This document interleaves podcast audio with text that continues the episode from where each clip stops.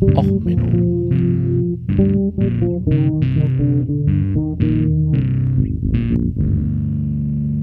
Der inkompetente Podcast über Dinge aus Militär, Technik und Computer, die so richtig in die Hose gingen. Herzlich willkommen zu Och Menno, dem Podcast für alles in Militär, Technik und sonst wo was in die Hose geht. Ja, herzlich willkommen. Schön, dass du wieder dabei bist. Ja, heute mit der Folge Shop Sui with Guns. Flugzeuge mit zu viel Dacker, Dacker, Dacker. Ja, ich habe ja wieder was äh, mit Flugzeugen am Wickel. Ich mag ja Flugzeuge. Gerade Flugzeuge vom Militär, die haben so, ach, man fragt sich immer, warum fliegen die? Und manchmal fragen sich das die Piloten auch. Äh, Musik für heute ist System of a Down in der M16 Coverversion von dem Gun Drummer. Chop Suey with Guns. Sinnlos irgendwo Waffen reinknallen. Genau. Deswegen, das passt heute. Also, wenn man um Flugzeuge und Waffen nachdenkt, naja, dann fängt man erstmal an mit, oh ja, die Stuka, die haben, da haben sie irgendwann mal eine äh, Flugabwehrkanone dran gemacht als Panzerjäger.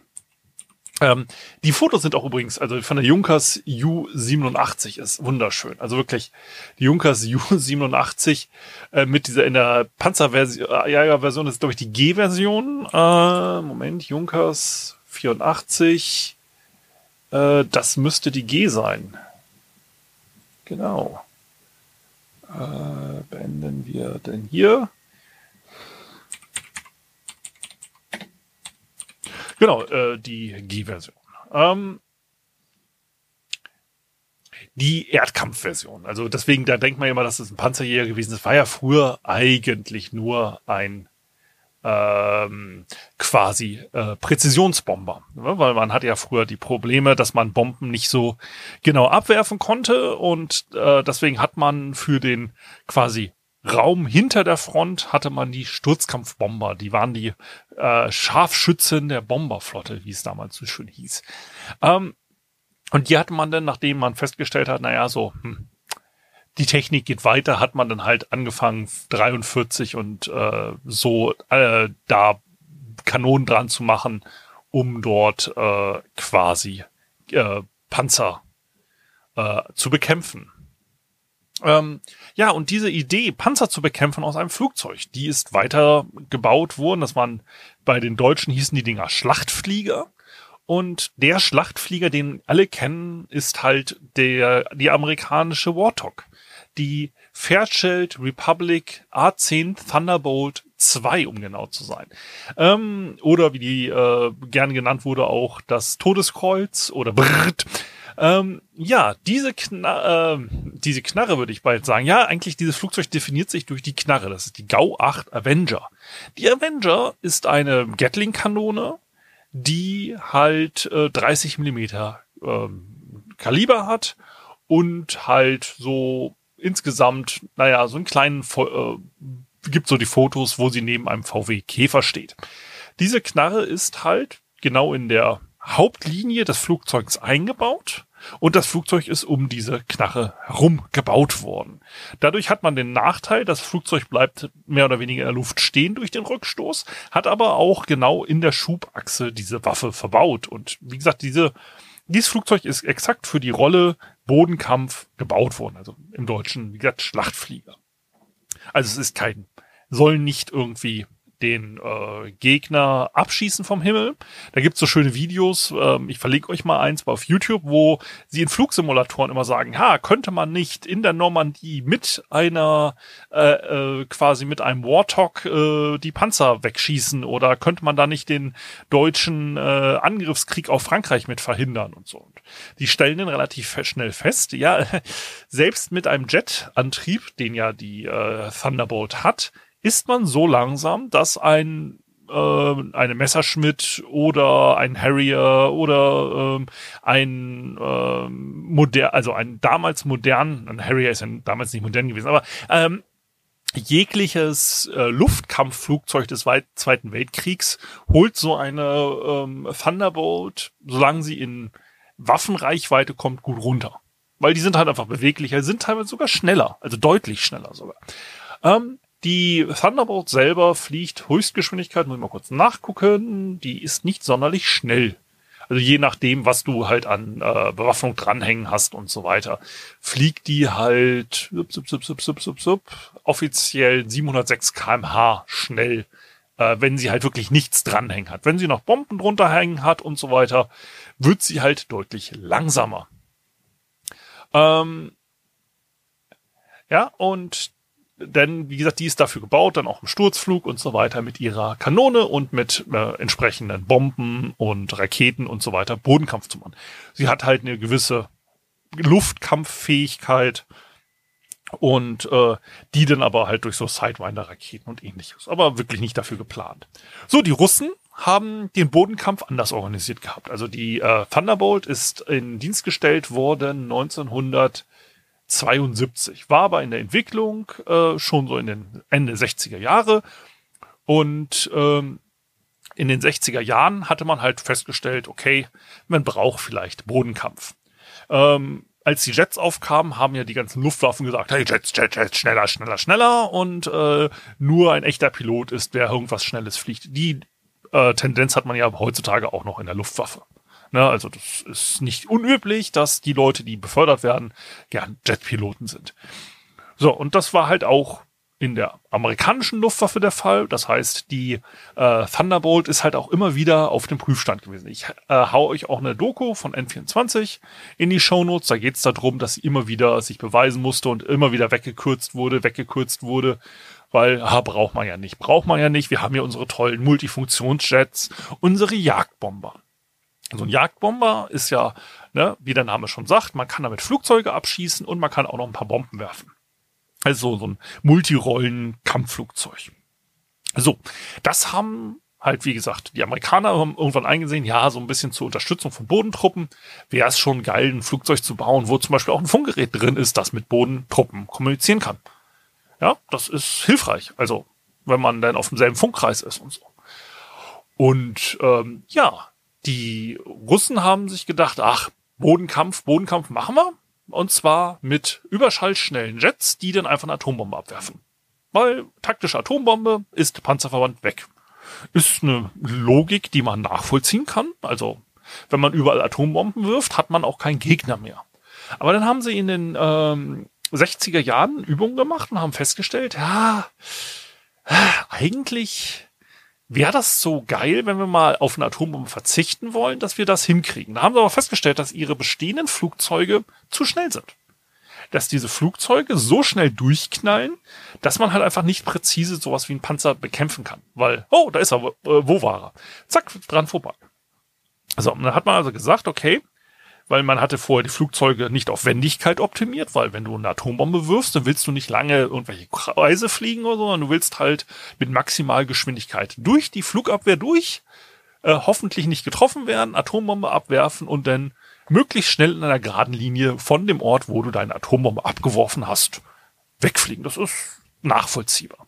So, jetzt haben sie aber gesagt, okay, wir wollen jetzt so eine Bodenkampffertigkeit. Wir wollen nicht auf alles und jeden gleich eine Atombombe werfen.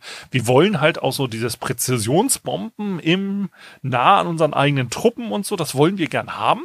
Also dafür hätten wir gerne, also wir, also die sowjetische Führung, ein Flugzeug sagen so die ganzen Ingenieursbüros, die hatten ja da so ein paar, zum Beispiel das Büro MIG, äh, also äh, Mikelon, ja oh Gott, Aussprache, ne?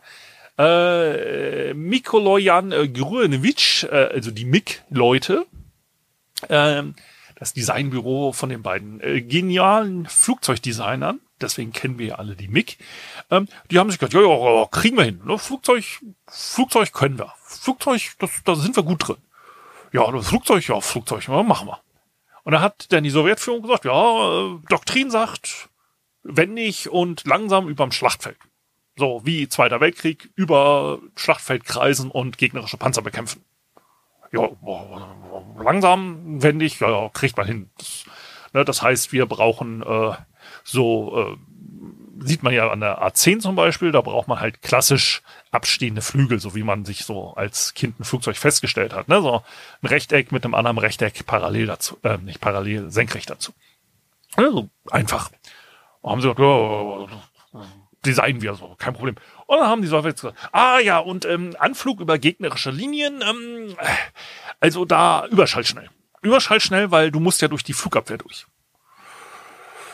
Ja, ähm, also Überschallschnell Flugzeug, ja, kennen wir, kennen wir, das ist kein Problem. Das ist äh, so eine Pfeilform, da möglichst wenig Luftwiderstand. So, ne, weil Luftwiderstand verhindert, dass du schnell wirst. Äh, wenn du schnell bist, brauchst du auch nicht so viel Flug, äh. Ja, hm.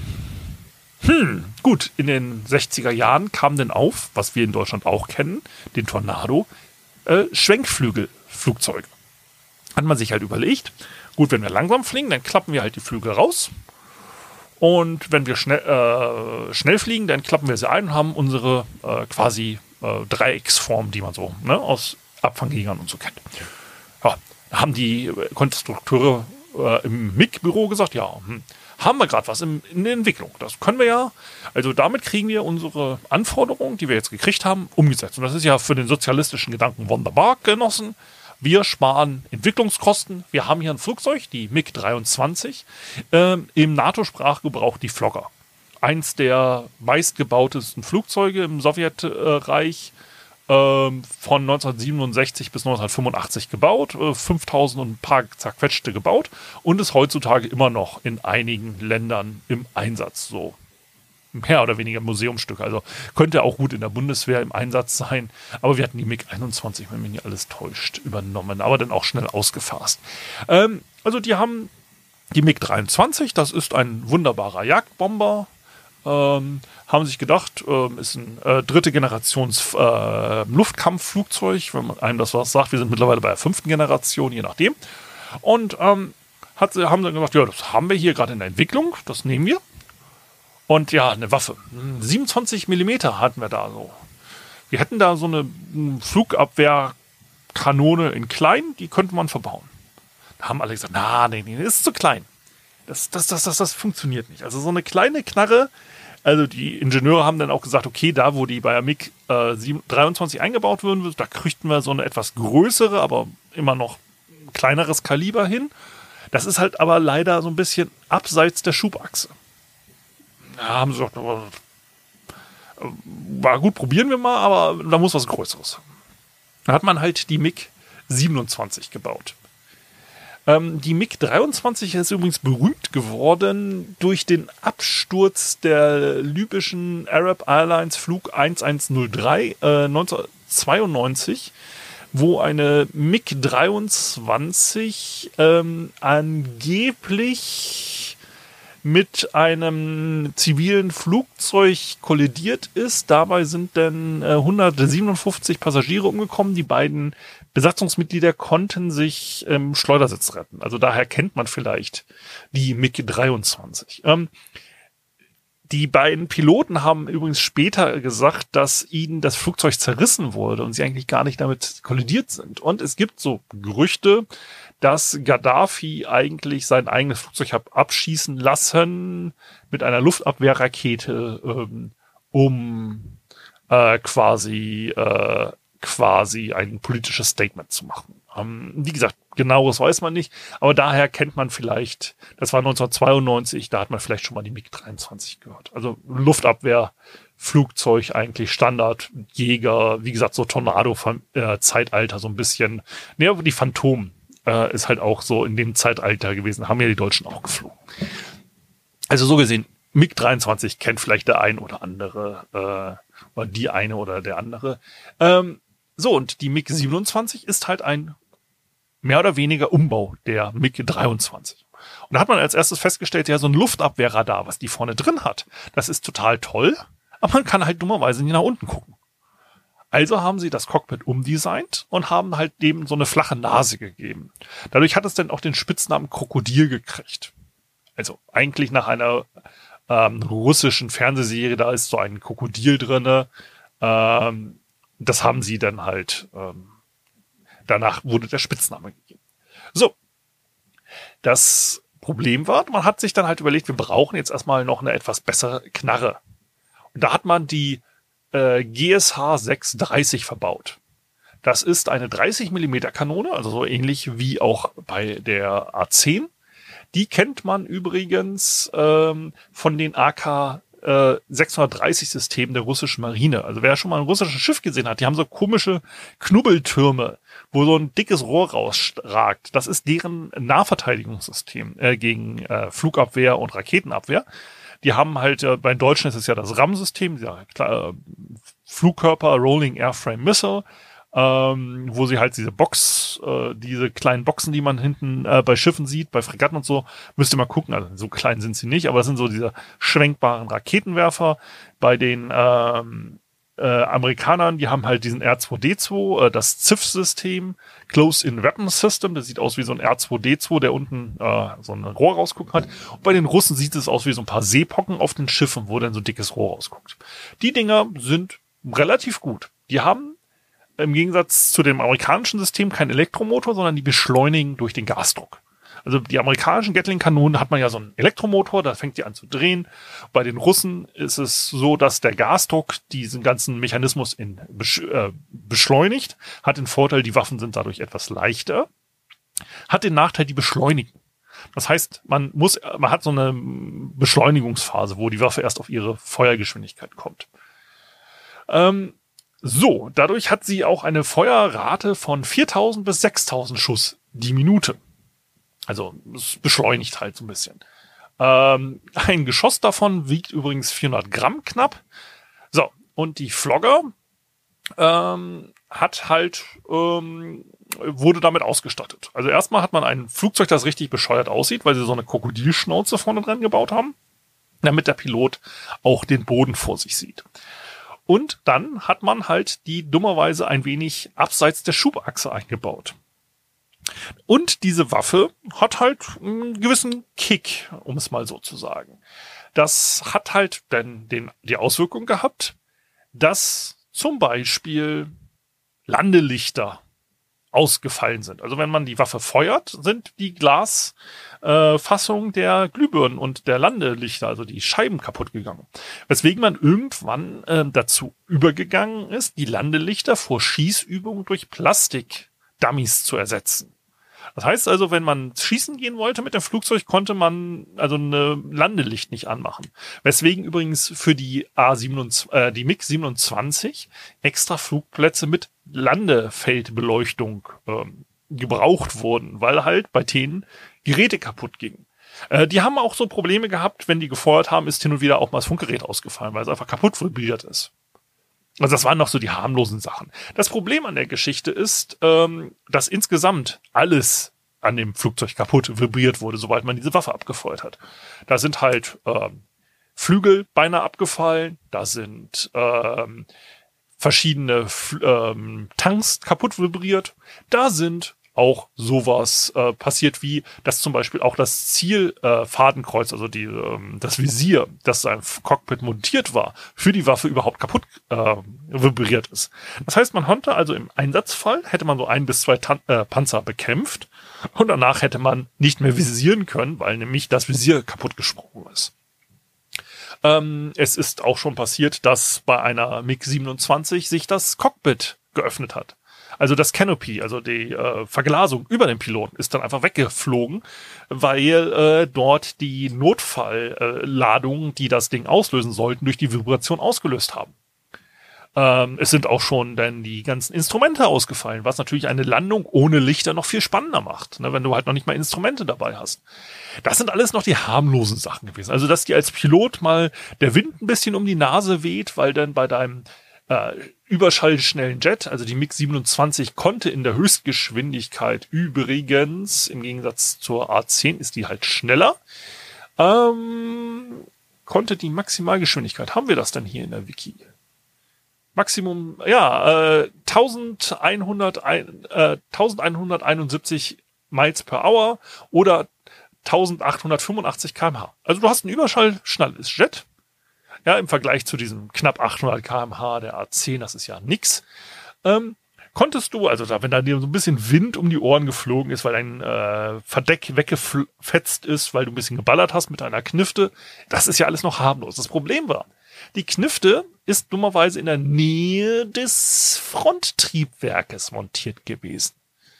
Und das hat dazu gesorgt, dass die, das Frontfahrwerk öfters mal nicht ausgefahren ist. Das hat ähm, teilweise die Türen abgerissen, das war okay, dann konntest du das Fahrwerk immer noch ausfallen, aber fahren, aber es sind auch teilweise einfach völlig verklemmt gewesen nach der Vibration.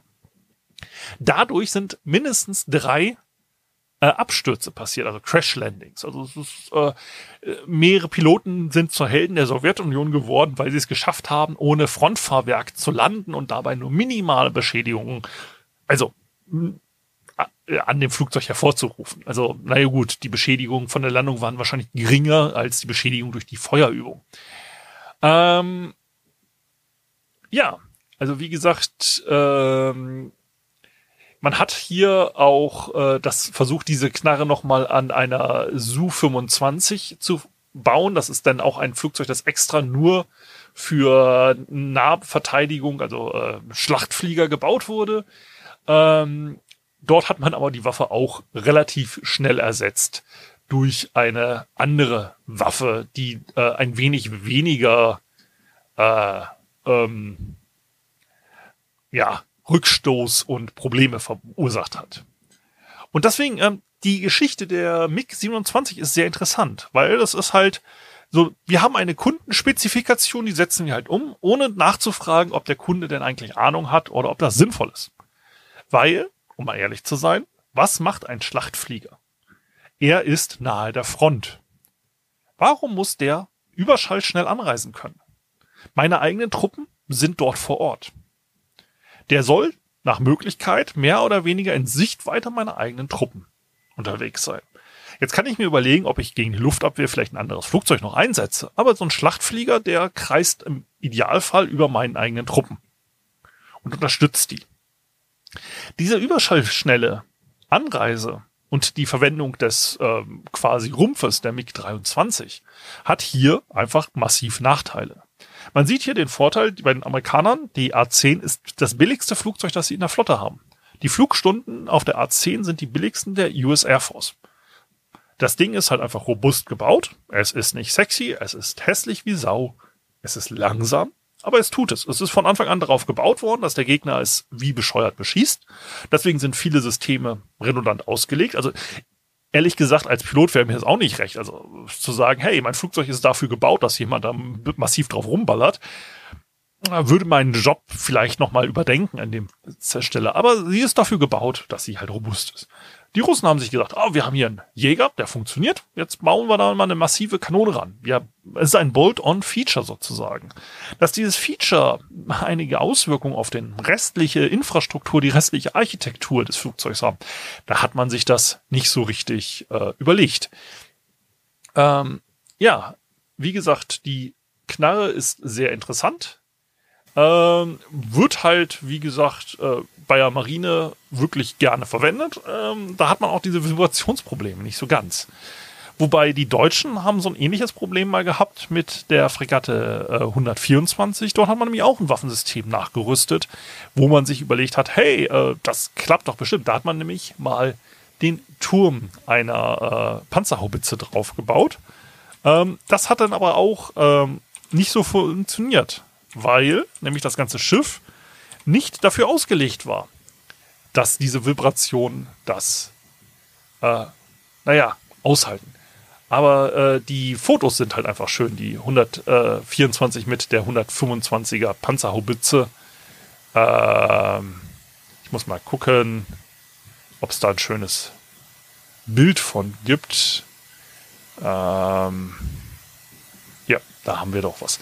Äh, hau ich euch auch noch in die Show Notes. Äh, wurde denn während des Baus hat man da halt mal einmal die äh, 124 mit einem äh, Geschütz versehen, das ein bisschen zu groß war. Und es hat halt nicht so ganz funktioniert. Ähm, also wie gesagt, insgesamt die äh, Überlegung, einfach mal ein Feature dran zu flanschen an ein bestehendes System, sollte man sich halt überlegen, was denn eigentlich wirklich die Kernanforderungen sind, die man hier umsetzen will. Und in diesem Fall, wie gesagt, der Schlachtflieger wurde von der äh, MiG 27 nicht sonderlich gut umgesetzt. Die MiG 27 ist halt im Gegensatz zu anderen Fliegern äh, nicht mehr im Dienst. Also die A10 ist noch im Dienst und äh, die letzte MiG 27 ist noch im Fliegen, äh, zwölf Stück bei der äh, kasachstanischen Luftwaffe. Äh, und ansonsten äh, das letzte Geschwader war in Indien unterwegs. Ähm, und das ist dann 2019 außer Dienst gestellt worden. Wie gesagt, die äh, meisten MiG-27 sind auch als Bomber verwendet worden und nie bitte nicht die Knarre einsetzen. Während ja die A-10 für ihren, äh, naja, Gatling-Gun-Einsatz bekannt ist. Also, ich hoffe, diese Folge mal wieder mit einem Flugzeugthema hat euch gefallen. Ähm, wenn die Folge dir gefallen hat, dann hinterlass mir doch einen freundlichen Kommentar. Und ansonsten schick doch äh, die Folge mit ein paar 30 mm Geschossen bei einem Gegner von dir vorbei. Vielleicht gefällt Ihnen ja diese Folge, wenn sie dir absolut nicht gefallen hat. Also, bis dann, bleibt gesund, alles Gute, ciao, ciao, euer Sven.